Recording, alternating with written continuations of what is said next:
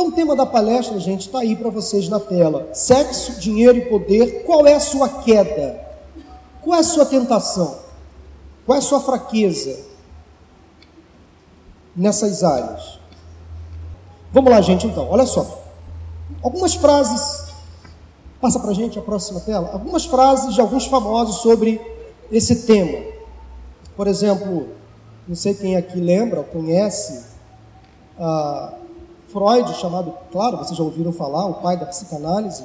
Sobre sexo, ele escreveu muitas coisas, mas dentre elas uma frase que me chama a atenção: Todos os seres humanos ocultam a verdade nos assuntos sexuais. Sobre dinheiro, Machado de Assis, grande escritor brasileiro, o dinheiro não traz felicidade para quem não sabe o que fazer com ele. E Maquiavel cunhou a seguinte frase sobre poder: dê o poder ao homem e descobrirá quem ele realmente é. Só para início de conversa, tá bom? Bom, esse assunto é um assunto muito importante. Sexo, dinheiro e poder. Todos nós, toda pessoa, está inclinada a adorar essas dádivas, e diria o seguinte: dádivas divinas.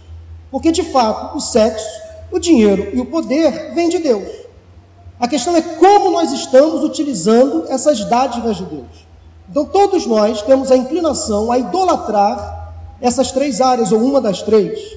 E Deus nos criou, então, para nós desfrutarmos de todas essas coisas que Ele nos fez, de uma forma saudável, para nossa satisfação, para a bênção na vida do nosso próximo e para a honra e para a glória do nome de Deus. Eu preparei essa palestra de forma muito, muito específica para vocês. Eu fui bastante minucioso, eu vou ser bastante didático, bastante simples ao mesmo tempo, e vou falar bem devagar porque esse é um assunto muito importante. E como colocado aí na tela, são essas as três principais áreas que o inimigo usa para nos atacar. Nós, homens, casados, solteiros, viúvos, divorciados, são essas as três principais áreas que nós somos tentados. E nós não podemos omitir esta certeza, deixar para lá, achar que esse problema não existe. É só com um amigo do trabalho, ah, ele enfrenta um problema nesta área, não é o meu problema, não, é o nosso problema.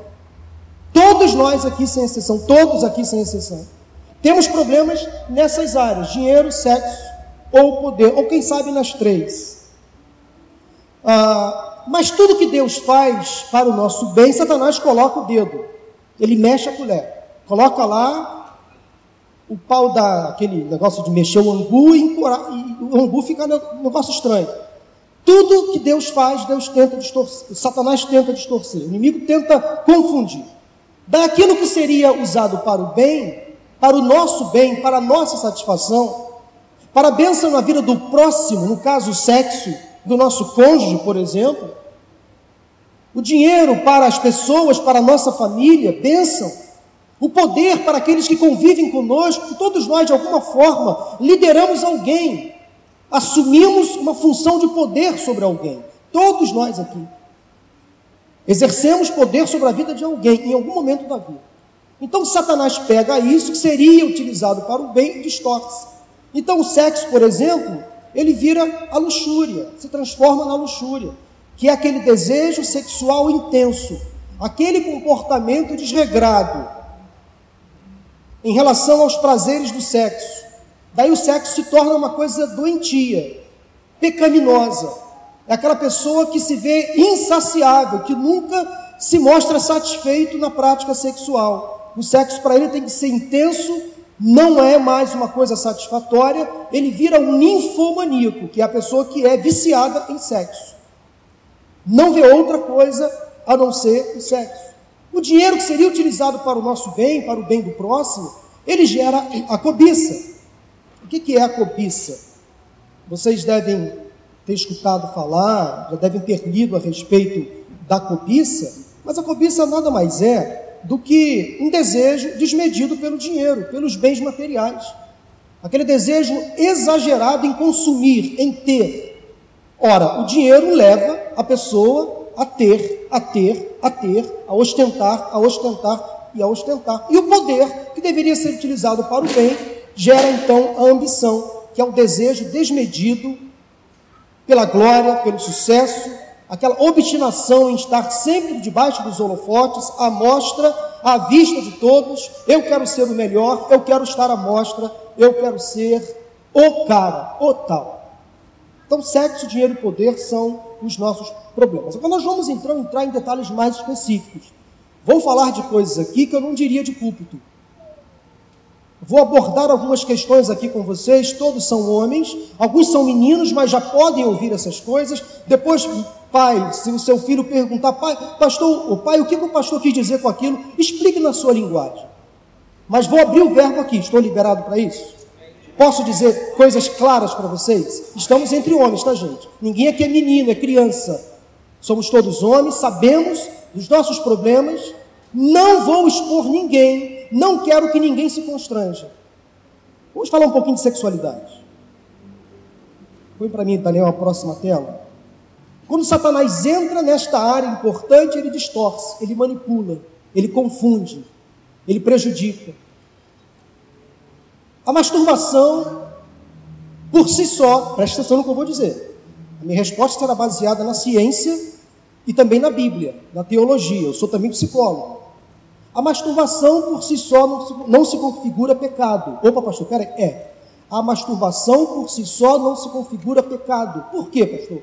Porque nós temos um corpo sexuado. Deus nos fez seres Pessoas que sentem prazer ao tocar certas partes do corpo. Diferentemente da mulher, que sente prazer em várias partes do corpo, nós homens, via de regra, sentimos prazer, via de regra, em apenas uma parte, que é no nosso pênis. Ali em cima, perto da glândula, ali em cima. Ali é a nossa área erógena, nós sentimos ali maior prazer. Então eu não creio num Deus que nos faz sentir prazer no toque, na nossa, na nossa parte genital, no nosso pênis. Eu não considero isso um pecado. Agora a questão é, olha, presta atenção no que eu vou dizer agora. O que você faz para sentir prazer? Em quem você pensa para sentir prazer? Para onde sua mente leva você para você se masturbar? Aí que está o pecado. Então, podendo, você que é homem casado, não se masturbar, não se masturbe. Porque a sua mente vai levar você ao pecado. Porque você vai pensar na, numa outra mulher. É naquela mulher do vídeo, é naquela mulher do filme, é naquela mulher da propaganda. Você vai se excitar pensando numa outra mulher. Então o problema da masturbação está aí. No que você vai fazer para se excitar, para se masturbar. Mas a masturbação por si só não se configura pecado. Porque nós temos prazer no nosso, sentimos prazer no nosso corpo. Mas praticada excessivamente, aí vira um egoísmo. Vamos imaginar, por exemplo, um homem casado mantendo a prática da masturbação. Aquilo gera um vício, gera uma dependência. O sexo passa a ser para ele, o prazer passa a ser para ele algo individual. Ele passa a ter um prazer egoísta. Ora, o sexo é bom no casamento quando o homem dá prazer à sua esposa. Então a prática constante da masturbação vicia, acaba sendo um ato egoísta, acaba levando o homem ao pecado mental, aí vem o adultério na mente, que é igualmente ruim ou pior do que o adultério físico. Jesus falou sobre isso. Alguém que olha com uma mulher com a intenção impura, alguém que pensa numa mulher que não é sua mulher com a intenção impura já está pecando. Então, esse é um desvio também da área da sexualidade, a pornografia. Outra situação extremamente problemática. Antigamente, há 30 anos atrás, eu peguei ainda essa fase quando eu era criança, quando eu ia, por exemplo, a uma banca de jornal, as revistas pornográficas eram vendidas numa capa plástica. E a capa não era mostrada. Não sei quantos, ah, creio que muitos aqui pegaram essa época. Então, para você ver uma revista de mulher pelada, era uma coisa assim absurda. Todo mundo escondido no banheiro do, da escola. Ou, às vezes, eu lembro dos meus colegas na escola falando dos pais deles que, que tinham revistas de mulher pelada, ele, ela, Playboy. lá debaixo da cama, né, guardado no, no armário. E eles achavam aquelas revistas e levavam lá para a escola para a gente ver. E a gente ficava ali embasbacado olhando aquilo. Uau! Que fantasia, né? Então era tudo muito escondido, muito velado. Você vê uma mulher pelada, era uma coisa assim difícil. Aqueles filmes que passavam na televisão passavam de madrugada, sala especial. Filme pornô nos cinemas, lá na rua da Carioca. Estou falando de coisa aqui que alguns conhecem, né? Aquele cine pornô ficava lá, todo mundo, o homem passava lá, dá vontade de entrar, mas não entrava. De repente entrava, de repente, rapidinho para ninguém ver. Alguns cinemas pornô ainda existem por aí ainda sobrevivem, mas não é mais preciso, porque a indústria pornográfica hoje é uma das mais rentáveis no mundo. A pornografia passou a ser uma indústria altamente rentável. Porque nós temos acesso à pornografia no celular. É só você perguntar ao, ao doutor Google, que ele vai te levar, vai fazer você viajar, vai fazer você surfar pelas, pelos sites pornográficos, isso vai te trazer dor, sofrimento, sentimento de culpa para o homem casado ou não. Distorção de uma coisa tão importante. A fornicação, que é o sexo que é feito antes do casamento. Para aqueles rapazes que são solteiros, é pecado, a Bíblia fala. A fornicação é pecado. O adultério, que é o sexo que é feito fora do casamento, também é pecado. Distorção da sexualidade. O sexo é para ser feito no casamento, isso é bíblico. É o padrão judaico-cristão que nós herdamos. É claro que um ou outro aqui, ou quem sabe alguns, podem até discordar do que eu estou falando, mas eu estou completamente amparado nas Escrituras Sagradas. O assédio, o estupro, a violência sexual também são distorções da área da sexualidade. Muitos homens assediam mulheres com cantadas, com brincadeiras, com insinuações, para ver até onde vai. Será que se eu jogar um verde eu vou colher maduro? Isso é um erro, isto é um pecado. O estupro também. O estupro é quando o homem, vocês devem saber, usa da força para ter relação sexual com uma mulher, seja sua mulher ou não. Isso é um erro gravíssimo, nós precisamos falar sobre isso. E nós não podemos consentir com isso na igreja, em lugar nenhum. A violência sexual, da mesma forma. Algumas perversões sexuais, por exemplo, distorções da sexualidade, o sadismo, que é a perversão pela obtenção do prazer sexual com humilhação do parceiro, da parceira, no caso. Você humilha a parceira, vê-la sofrendo, chorando e você sente prazer nisso. O masoquismo é quando você é alvo do sofrimento. Pessoas que sofrem e sentem no sofrimento sexual prazer, dor. E aí as coisas mais absurdas, bizarras acontecem numa relação sadomasoquista, por exemplo. A pedofilia, uma outra distorção da sexualidade. É o prazer de pessoas mais velhas por crianças. Prazer que alguns homens têm por crianças. E há nas nossas famílias problemas sérios ligados nesta área. Nas nossas casas. Tios que abusam das sobrinhas, pais que abusam das filhas, avós que abusam das netas ou dos netos. Isso existe na igreja. Não se, não se surpreendam, não se assustam. Eu estou falando de fatos, não vou citar nomes, mas falo de fatos, de pessoas, de famílias que convivem conosco. Pedofilia é algo muito sério. A gerontofilia, uma expressão muito pouco usada, é o prazer sexual por pessoas mais idosas, bem mais idosas. A necrofilia, talvez vocês já escutaram, é o prazer sexual por pessoas mortas, cadáveres. Há pessoas que sentem prazer em ter sexo com cadáveres. Há pessoas que são tão doentes nesta área que violam sepulturas para ter relações sexuais com cadáveres. Ouço falar de médicos legistas, pessoas que trabalham nas funerárias, que mantêm relação sexual com mulheres, com corpos de mulheres. Sentem prazer nesta bizarrice. A zoofilia, prazer sexual, sexo com animais. Nos mais variados. Gente, tudo isso existe, tá? É difícil falar sobre isso, admitir que essas coisas acontecem, mas acontecem. O exibicionismo, nós estamos vivendo a era dos nudes. As nossas crianças, os nossos adolescentes estão recebendo nudes pelos grupos de WhatsApp. As nossas filhas podem estar recebendo ou estão recebendo nudes dos coleguinhas da escola. Sabe o que é nudes? É uma foto do órgão sexual. Simples assim. Tem pessoas que sentem prazer em se exibir. Exibem o peitoral, o corpo. Lembra daquela camisa Mamãe Tão Forte? Ou Papai Sou Gay? Que mostra o bração. É um prenúncio de exibicionismo.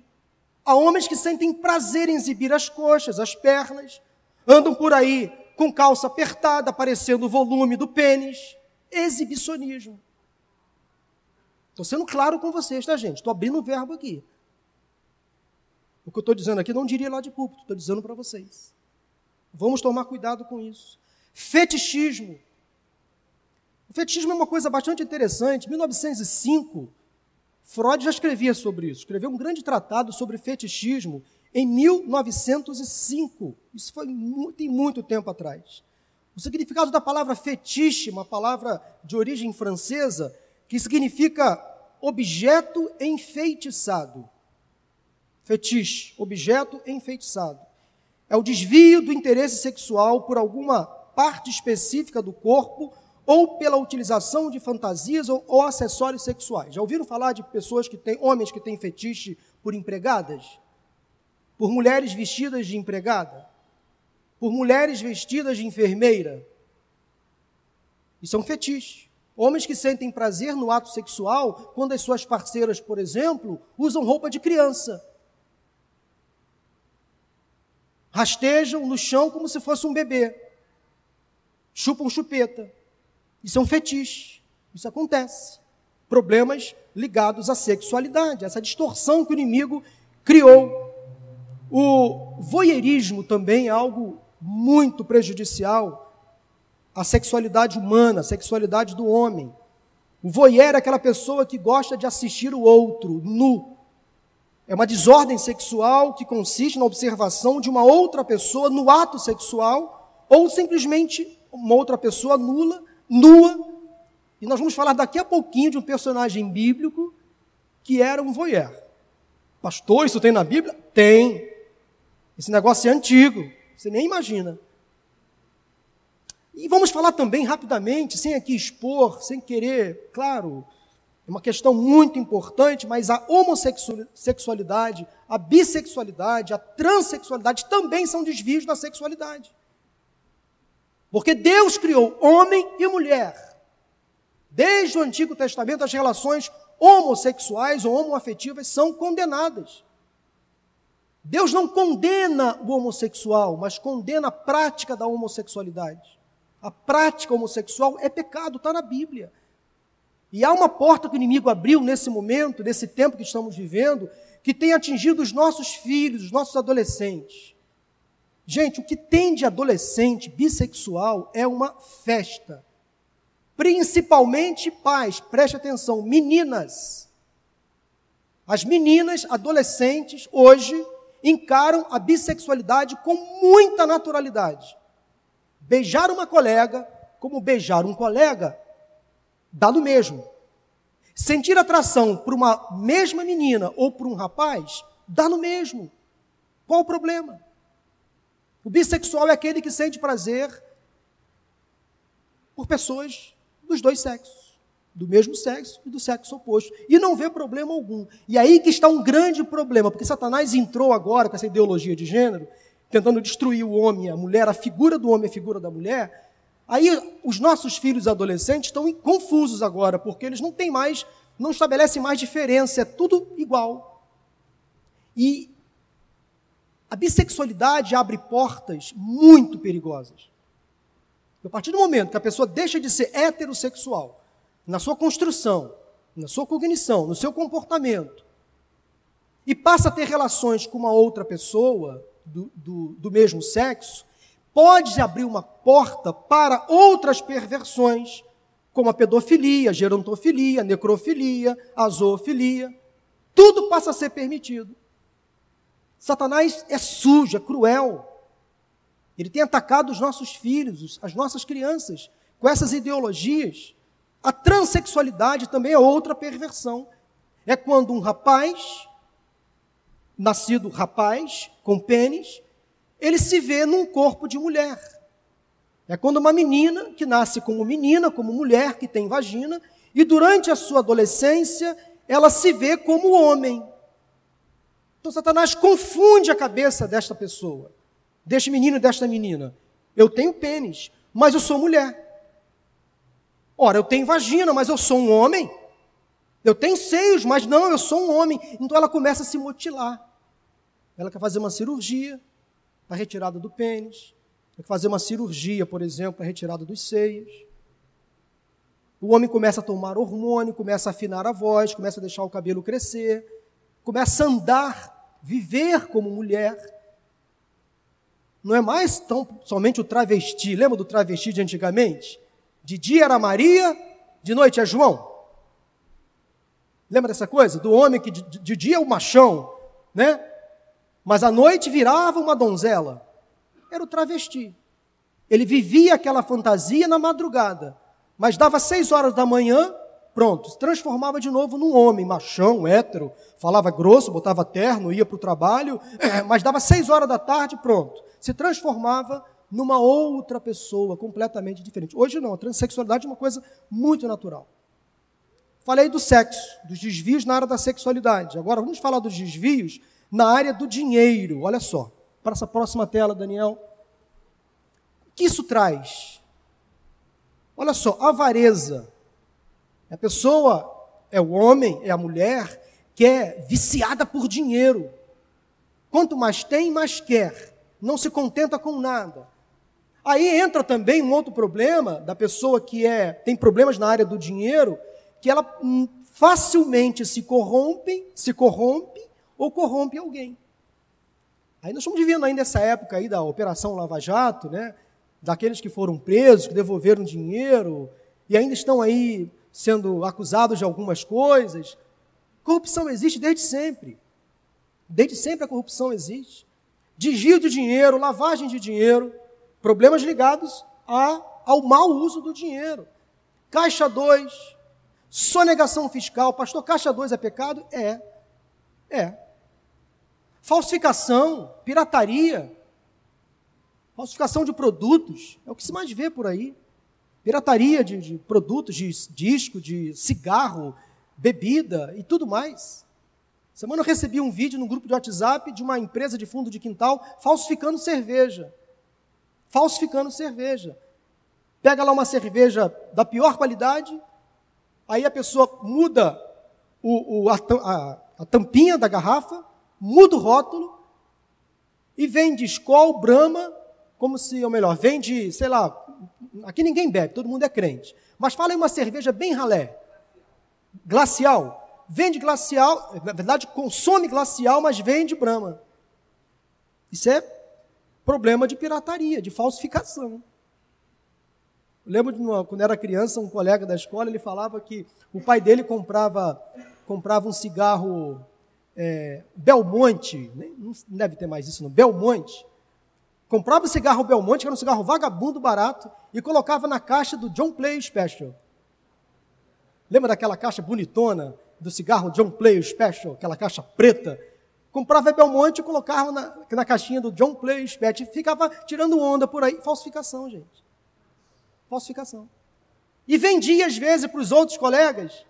Esse meu colega falava: Não, meu pai ele fuma Belmonte e vende como John Player Special. Vendia o cigarro. Olha só que coisa absurda, né? Gente, outro problema ligado ao mau uso do dinheiro, o consumismo exagerado, o materialismo. Estou falando alguma coisa que alguém desconhece? Não, essas questões estão ligadas a todos nós. Poder, abuso de autoridade, olha lá. Olha o mau uso aí do poder. Estamos falando isso muito hoje em dia, né? Abuso da autoridade, uso excessivo da força. Pessoas que militam na área do direito sabem o que eu estou falando. a manipulação. Pessoas que se tornam poderosas ou se acham poderosas, manipulam o próximo. Ela passa a ser arrogante, vaidosa, soberba. E aí tem a síndrome de Lúcifer. Eu sou o meu Deus.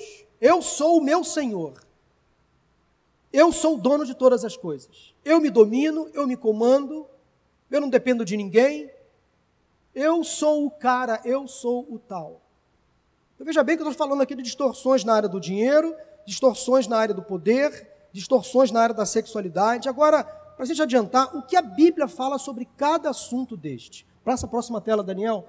Olha só, na área da sexualidade.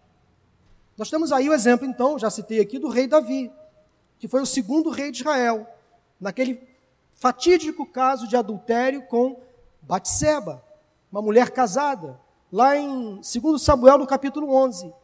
Num tempo, diz o texto, que os reis deveriam estar à guerra, num tempo em que Davi deveria estar lutando com seus soldados, ele preferiu ficar no palácio em Jerusalém e da sacada, aí vem o voyeur.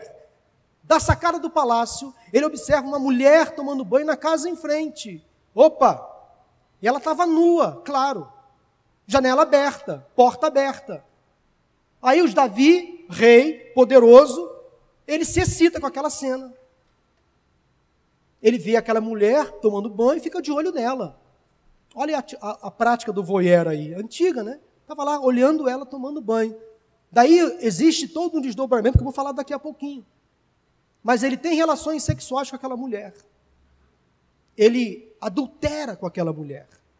Ele era casada. Aí nós temos então uma distorção da sexualidade. Salomão, filho de Davi, com Batseba, o terceiro rei de Israel, ele teve 700 esposas e 300 concubinas. Gente, imagine você ter 700 sogras. 700 esposas e 300 concubinas. É claro que naquela época o casamento era um casamento muito mais por interesse político, por poder. Mas ele tinha 700 mulheres à sua disposição. Ele poderia ser um garanhão. Salomão, na verdade, era o dono de um harém. 700 mulheres, 300 concubinas, eram mulheres dele. Muitos desses casamentos foram casamentos arranjados para aumentar o poder de Salomão.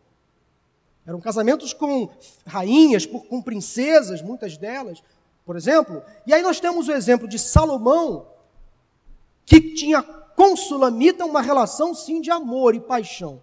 Se você quiser, por exemplo, ler o livro de Cantares de Salomão, você vai ficar assim entusiasmado com as atitudes de Salomão. Com ela, ele tinha realmente uma relação intensa, apaixonada, erotizada. Se você ler o livro de, de, Cantares de Salomão, ou Cânticos dos Cânticos, na nova versão internacional, que é a que nós utilizamos aqui na igreja, ou na nova tradução da linguagem de hoje, você vai ficar assim, embasbacado. Uau, esse cara fazia aquilo naquela época? Pois é, esse cara aqui era um cara insaciável. Salomão era um garanhão. Porque o que ele fazia com Sulamita, um negócio assim estranho aos nossos olhos, mas era simplesmente uma relação sexual. Tamar, uma das filhas do rei Davi, ela foi estuprada, sabe por quem? Pelo filho de Davi, seu meu irmão Aminon, estuprada dentro da casa de Davi. O desdobramento dessa história é ruim, porque Absalão toma as dores da irmã e mata Aminon. E aquela crise gerada deixa Davi extremamente incomodado, envergonhado diante do seu reino, uma morte na própria casa. Perdeu o filho, Aminon, morto por Absalão, e a sua filha estuprada pelo próprio, pelo próprio filho. Gente, isso está na Bíblia. Se você ler depois com calma, a gente não tem muito tempo, irmãos. Provérbios capítulo 5, versículos capítulo 5 e capítulo 7, conselhos provavelmente de quem? De Salomão. Contra o adultério no capítulo 5 e contra a fornicação no capítulo 7. Leia depois, ainda hoje, se possível, dois textos esclarecedores. Conselhos contra o adultério e contra a fornicação, capítulos 5 e 7 de Provérbios. E Paulo, lá no Novo Testamento, escrevendo carta às igrejas. Eu costumo dizer que Paulo ele foi o precursor no EAD, no ensino à distância. Ele escrevia cartas para as igrejas, ensinando à distância, pregando à distância. E ele, ao escrever essas cartas para as igrejas, ele combate a perversão sexual, reforça o valor do casamento e alerta sobre a prática sexual saudável e santa no casamento. Ali estão os textos, Romanos 1, 1 Coríntios 7 e 1 Tessalonicenses capítulo 4, orientações do apóstolo Paulo sobre os problemas nesta área. Sobre o dinheiro, o que dizer? Passa a próxima tela, Daniel, por favor. A letra está pequena, mas eu vou ler para vocês, tá? Todos devem conhecer a história lá, muito citada no momento do ofertório, aquele texto de Malaquias, no capítulo 3, quando o profeta denuncia aqueles que estavam roubando de Deus, fazendo mau uso do dinheiro. É uma denúncia bíblica sobre o mau uso do dinheiro. Lá no Novo Testamento, Ananias e Safira, um clássico caso de amor ao dinheiro. Venderam uma propriedade, embolsaram parte do valor e disseram para os líderes da igreja que estavam entregando toda a oferta. Foram fulminados na hora. Morreram os dois. E vários vers... esse é um dos assuntos, meus irmãos, mais citados na Bíblia. Dinheiro é um assunto altamente espiritual. Eu separei apenas quatro versículos. Provérbios 12, Provérbios 13, versículo 16. É melhor ter pouco com temor do Senhor do que grande riqueza com inquietação. Eclesiastes 5, 10. Quem ama o dinheiro jamais terá o suficiente. Quem ama as riquezas jamais ficará satisfeito com os seus rendimentos. Isso também não faz sentido. Mateus 6, 24. Ninguém pode servir a dois senhores, pois odiará um e amará o outro, ou se dedicará a um e desprezará o outro, vocês não podem servir a Deus ao dinheiro. 1 Timóteo 6, 9 e 10. Os que querem ficar ricos caem em tentação, em armadilhas, em muitos desejos descontrolados e nocivos que levam os homens a mergulharem na ruína e na destruição. Pois o amor ao dinheiro é a raiz de todos os males. Algumas pessoas, por cobiçarem o dinheiro, desviaram-se da fé e se atormentaram com muitos sofrimentos. E, finalmente, a Bíblia fala sobre o problema do poder. Nós temos aí vários exemplos na Bíblia. Saul, o primeiro rei de Israel, numa perseguição louca e desenfreada a Davi, que já estava ali num prenúncio de assumir o reinado de Israel. Saul era a autoridade, a prepotência, o orgulho em pessoa. Fez atrocidades o rei Saul perseguiu Davi de todo jeito, mandou matar o, profe, o, o, o, menino Davi ainda, a ponto dele ficar enclausurado numa caverna para não ser morto. Então Davi foi perseguido por Saul no uso excessivo da força. Davi, o segundo rei de Israel, naquele caso que eu já citei há pouco, assediou a mulher de Urias. A força trouxe aquela mulher para os seus aposentos reais manipulou toda aquela situação. Salomão, olha só como as coisas vão passando de geração em geração. O terceiro rei de Israel, filho de Davi, uso de trabalho forçado, imposição de pesados impostos à população. Os textos estão aí na tela. Pôncio Pilatos, governador romano de Jerusalém, a alta autoridade do poder executivo. Ele entregou Jesus à crucificação, lavou as mãos, numa simples demonstração de autoritarismo, naquele momento. Jesus conta uma parábola, a parábola do juiz Inico, sobre um juiz que não julgou a causa de uma viúva, fez vistas grossas, deixou para lá, no alto da sua arrogância, disse: Não quero me envolver, eu tenho outras coisas para fazer, na parábola de Jesus. E finalmente o apóstolo Paulo, escrevendo a Filemão, orientando Filemão a tratar bem os servos e empregados, no caso aqui, Onésimo. É uma orientação bíblica acerca do abuso de poder ou não praticar o abuso de poder. Gente, partindo para o encerramento, e quando nós cedemos à tentação, o que acontece? Quando nós caímos no pecado, no erro, de usar de forma indevida o dinheiro, de ser um abusador do poder que Deus nos dá, ou usarmos a nossa sexualidade de forma errada, o que isso acontece? A relação com Deus é afetada. Claro, a intimidade com o Senhor é, é, é interrompida, a santidade é interrompida. Os demais relacionamentos também são arruinados. Para aquele homem que é casado, a relação com a esposa passa a não ser mais a mesma, a relação com os filhos passa a não ser mais a mesma. O casamento e a família são destruídos. Doenças emocionais ou e ou físicas podem aparecer. Imagine uma pessoa, um homem casado ou solteiro, tendo relações sexuais com prostitutas, por exemplo. Os problemas que ele pode ter de saúde, doenças sexualmente transmissíveis e outras coisas mais gravidez indesejada, portas perigosas se abrem. No caso da sexualidade desenfreada, desregrada, quantas portas perigosas vão se abrindo? No caso do uso indevido do dinheiro, a corrupção, quantas coisas erradas podem acontecer? Exposição pessoal, familiar, vergonha, a fragilização do testemunho, quando esse problema é exposto, denunciado, o mal que isso causa à própria pessoa, à sua família, aos seus amigos. Para terminar, eu encontrei um versículo, três versículos na Bíblia, ou quatro versículos em Hebreus. O escritor aos Hebreus parece que nesse trecho aí ele condensou essas três áreas. Hebreus 13, de 3 a 6, lembrem-se dos que estão na prisão, como se aprisionados com eles estivessem, dos que estão sendo maltratados, como se vocês mesmos estivessem sendo maltratados. Aí é um reforço ao não abuso do poder. Sobre sexualidade, o escritor aos Hebreus fala: o casamento deve ser honrado por todos, o leito conjugal conservado puro, pois Deus julgará os imorais e os adúlteros, está na palavra. Olha aí a questão do dinheiro, conservem-se livres do amor ao dinheiro e contentem-se com o que você tem, porque Deus mesmo disse: nunca o deixarei, nunca o abandonarei. Deus não vai deixar faltar o necessário. Para de cobiçar o outro, o carro do outro. Para de querer ter aquilo que você não tem, que Deus não quer que você tenha. Podemos dizer com confiança: O Senhor é o meu ajudador, não temerei o que pode me fazer os homens. Eu queria terminar essa palestra perguntando para você: sexo, dinheiro ou poder. Qual é a sua queda? Qual é a sua fraqueza?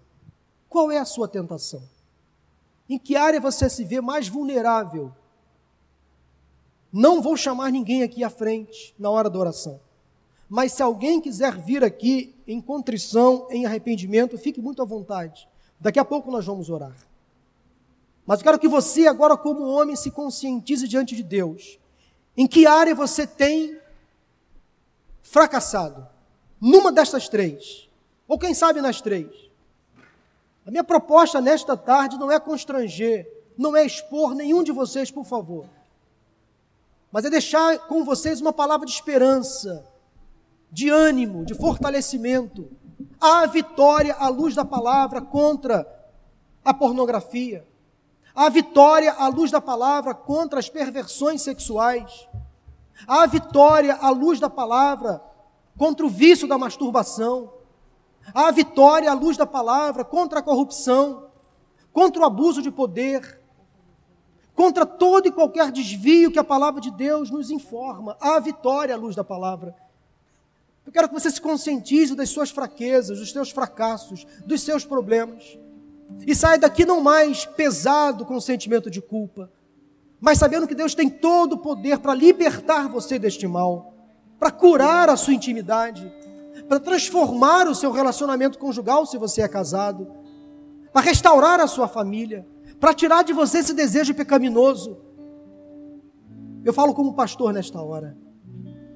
Quem sabe há homens aqui neste momento que estão sofrendo há anos, porque não conseguem se livrar do mau uso do dinheiro, do mau uso do poder, ou do mau uso da sexualidade, coisas que Deus criou para o nosso próprio bem-estar, para a nossa satisfação. Eu não sei como o Espírito Santo está falando com você nesta tarde. A outra pergunta é: você está disposto a fazer o que Deus quer? O que Deus quer para você, afinal? É uma vida de santidade, é uma vida de integridade, uma vida de correção, de mudança de postura de comportamento. O que Deus quer de você é que você não mais adie, não mais adie um compromisso. Quem sabe há meninos aqui enfrentando lutas muito sérias na homossexualidade. Eu sei o que é isso. Bate no meu gabinete meninos, rapazes, homens, enfrentando problemas nesta área. Sentem-se atraídos por um outro homem.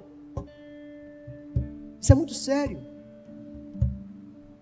Eu sei o sofrimento dessas pessoas. No fundo, no fundo, elas não querem pensar daquele jeito, agir daquela maneira. Elas se sentem muito incomodadas com isso. Essas pessoas não podem ser alijadas, separadas do nosso convívio. Elas têm que ser abraçadas, tratadas, mas têm que ser encaminhadas à luz da palavra para um processo de libertação. Porque Deus liberta o homossexual da homossexualidade. Deus liberta o corrupto da corrupção. Deus liberta aquele que se acha poderoso, no auge da sua prepotência, da prática, do abuso da autoridade. Deus liberta. Eu creio num Deus que liberta. Que tal começar hoje uma nova história para você? Para você. Para sua família. Volto a dizer, irmãos, amigos, homens, esse é um assunto altamente constrangedor para alguns, eu sei disso. Eu não quero que você se exponha, por favor, mas Deus quer que você se exponha para Ele. Não precisa vir aqui, não. É aí no seu lugar você, você dizer: Deus, eu prequei, eu cometi erros, eu tenho pensado em coisas que não são da tua vontade, eu tenho feito coisas que o Senhor se desagrada, mas Deus, liberta-me. Nesta tarde, Deus, liberta-me. Eu admito que eu caí que eu tenho tropeçado, que eu tenho pecado. Eu adulterei, eu fiz coisas erradas, eu acesso pornografia constantemente. Admita primeiramente para você, saia da negação. Depois para o Senhor, abre o coração para Ele. Diga, Deus me liberta deste mal. Gente, tem coisas que só Deus pode fazer por nós mas a outras, Deus não vai mover uma palha. Somos nós que vamos decidir não pecar, não acessar aquele site pornográfico, não olhar para aquela mulher com olho de cobiça, com olhos de prazer, de desejo. Não. Somos nós que vamos fazer isso. Não é Deus, somos nós. Vamos evitar as caídas, as ciladas, as armadilhas propostas por Satanás. Somos nós. Então, Façamos hoje um compromisso com o Senhor. Sermos mais vigilantes, porque o inimigo anda ao nosso derredor, bramando como um leão, buscando para nos tragar. Eu quero orar com vocês nesse momento. Davi, nós temos já o resultado da, da pesquisa. Traz aqui, Daniel, por favor. Eu não sei o resultado da pesquisa, vou dizer para vocês agora. Foram 89 papéis entregues. Para 65% do grupo que está aqui, a área da sexualidade é a área mais preocupante, está em primeiro lugar. Para 26% é a questão envolvendo dinheiro. E para 9%, poder. Como esperado. Sexo, pessoas que colocaram como primeira ou segunda opção de tentação 87%. A área da sexualidade, de fato, essa é a terceira vez que eu faço essa pesquisa, ou segunda vez. A área da sexualidade geralmente é a área que nós temos mais problemas. Gente, não se sinta vergonha. Não se sinta vergonha com isso. Nós somos assim. Nós temos fraquezas realmente nesta área da sexualidade. Mas Deus tem poder para nos livrar das quedas, dos fracassos, do pecado. Eu queria que você abaixasse sua cabeça nesse momento, nós vamos orar. Eu queria que você agora abrisse o seu coração para o Senhor. Você respondeu essa pesquisa. Obrigado por, pela sua sinceridade.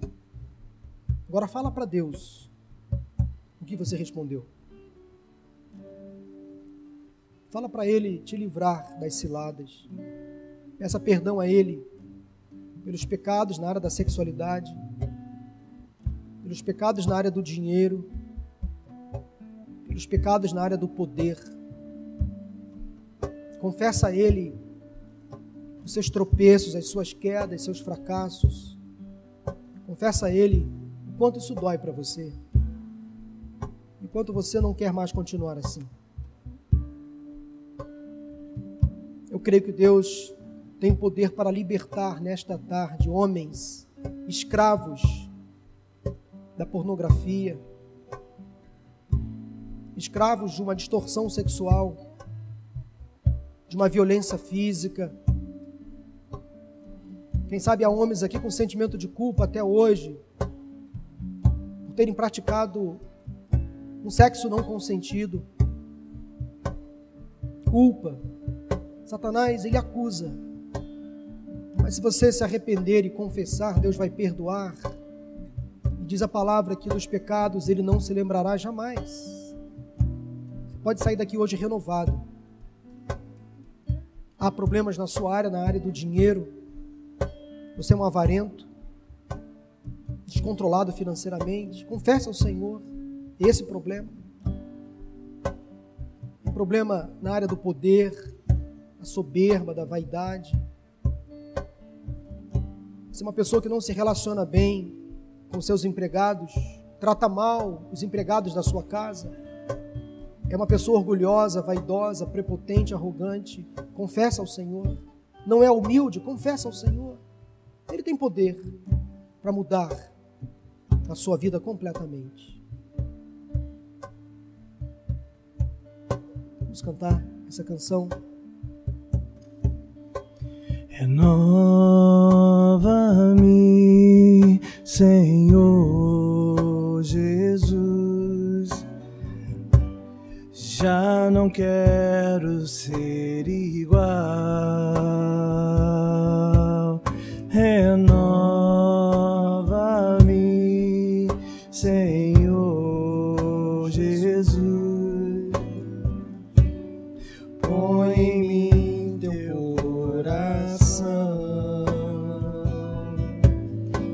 Porque tudo que há dentro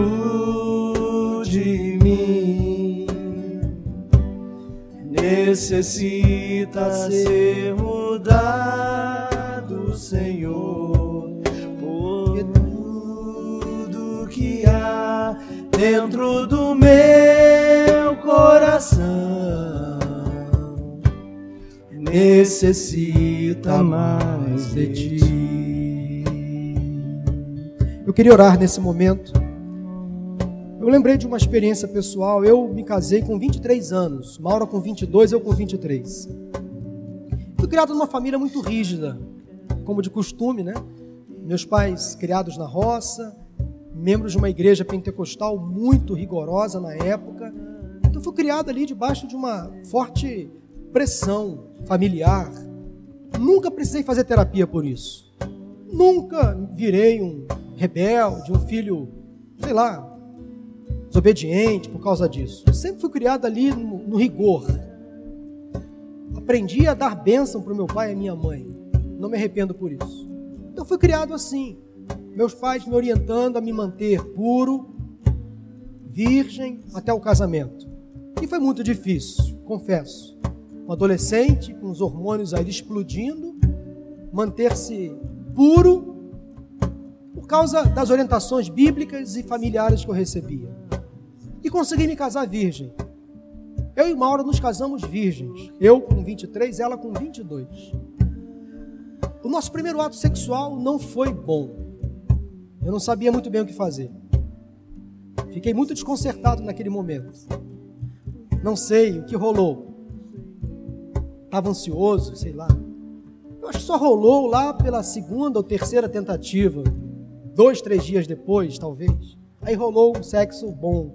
Mas minha primeira experiência com Mauro não foi boa porque eu era inexperiente. Conhecia sexo de ouvir falar, de ver as revistas pornográficas. Mas eu me lembro que na primeira noite, após a minha cerimônia de casamento, eu fui para o nosso apartamento com Maura. E eu fui para o banheiro tomar banho.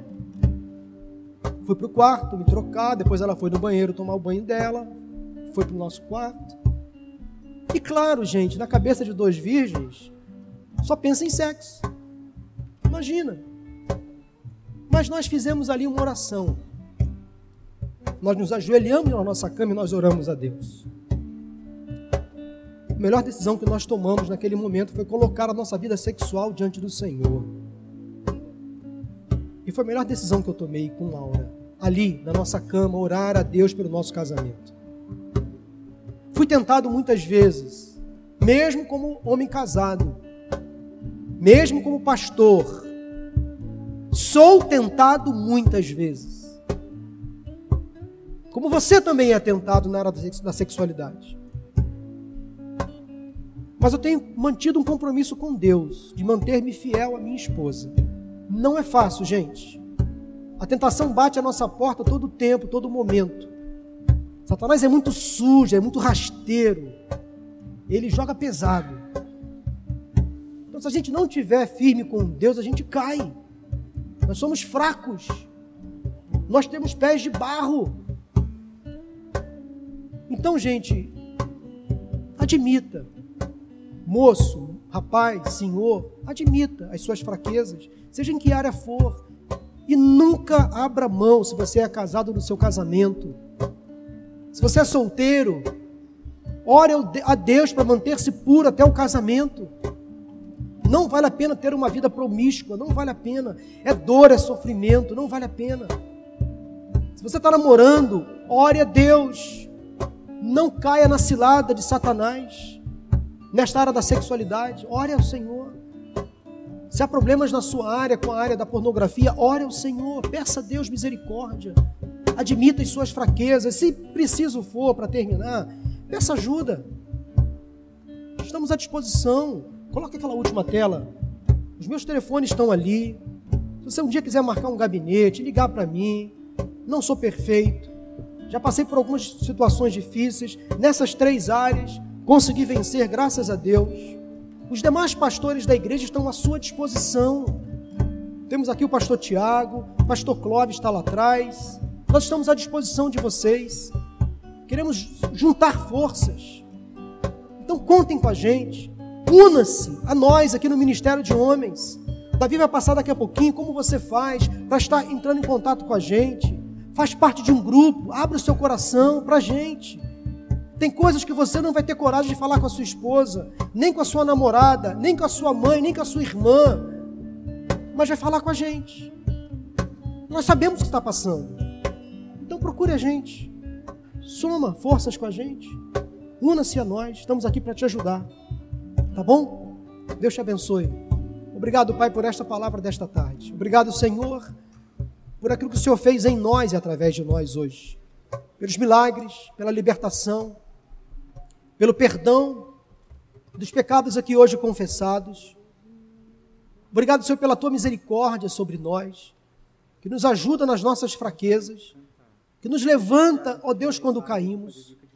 Tu és o Deus Todo-Poderoso. Já te agradeço, Senhor, eu te agradeço pelos homens nesta tarde que hoje foram restaurados, nessas áreas, Senhor, que aqui foram trabalhadas hoje. Teu Espírito Santo continue falando ao coração de cada homem. Que ninguém aqui saia daqui hoje culpado, mas muito pelo contrário, que saia liberto, fortalecido pelo teu amor, pelo teu poder e pela tua misericórdia. Restaura relacionamentos conjugais Restaura, ó Deus, namoros aqui nesta tarde. Faça com que o homem solteiro sonhe com casamento. Permita, ó Deus, que o Senhor derrame sobre cada um deles uma bênção tão grande, para que tenham controle na área da sexualidade, controle na área do dinheiro, controle na área do poder. Ó Deus, ajusta-nos à tua vontade. Faça-nos andar de acordo com o teu querer. Assim é a nossa oração, assim é o nosso desejo já é uma palavra de gratidão. Obrigado, Senhor, por aquilo que o Senhor fez aqui hoje em nós. Louvamos o teu nome, oramos em nome de Jesus. Amém, amém e amém. Deus abençoe a sua vida. Obrigado pela sua participação. Tu...